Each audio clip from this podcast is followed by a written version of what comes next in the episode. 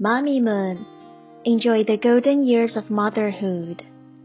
Benji, The Bad Day, and Me by Sally J. Pla, illustrated by Ken Min. At recess, I got yelled at for kicking the fence. At lunch, they ran out of my favorite pizza, so I didn't eat and on the bus home, the driver missed my stop.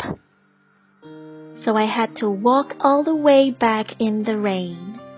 Now I'm hungry, cold, and wet. Grrr. Shh, says Mama as soon as I open the door. Benji's playing in his box. When Benji is in his box, it's because he's had a bad day at preschool. When Benji's had a bad day, we tiptoe and speak softly. When I've had a bad day, no one tiptoes or speaks softly. Benji, Mama, and I made that box last summer. Mama cut the window flaps, and Benji and I splashed on the paint. Inside, it's cozy and safe. But only big enough for Benji and his blue blanket. Ay, I wish I had a box for days like this. Benji wiggles his fingers at me. Hi, Benji, I say softly. Benji's face appears. Wet Sammy, Benji says. Samuel, says Mama, there's water all over the floor. Take your shoes off this instant. It's not my fault I had to walk all the way in the rain. Benji's Block City is spread all around. Watch your steps, Mama says. Benji's been working hard on that. I know, I helped. I start to say, but Mama's phone rings and she turns away. I stick my tongue out at the box. I do my best karate kick high in the air above Benji's block city. Uh, I've always wanted to learn karate. Mama says I can't right now because the classes are on Tuesdays. And that's when we have to visit the super happy lady at Benji's clinic downtown. Let's bounce the ball, super happy lady likes to say, but Benji never does. Let's play a game, but Benji never plays. Meanwhile, I'm told to sit in the waiting room and not bother anyone. On super happy lady days, we always get back home tired. So Mama will make berry smoothies to help us feel better.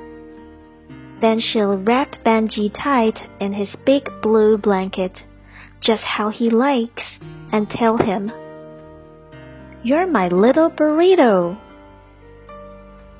But today, there are no berry smoothies and no burritos. Today, Mama is busy and Benji is hiding. This day is just plain old rotten. Thump! goes the box. It's Benji, kicking around in there. Hey, I say, come out and I'll teach you karate. But he doesn't. So I go to the kitchen and pour some cereal. But when I add the milk, too much gushes out. I'm grumpy, hungry, and cold. And now there is milk everywhere. I have had it with this fence kicking, rain dripping, milk spilling day. I cry mad, sad, shivery tears. no one notices.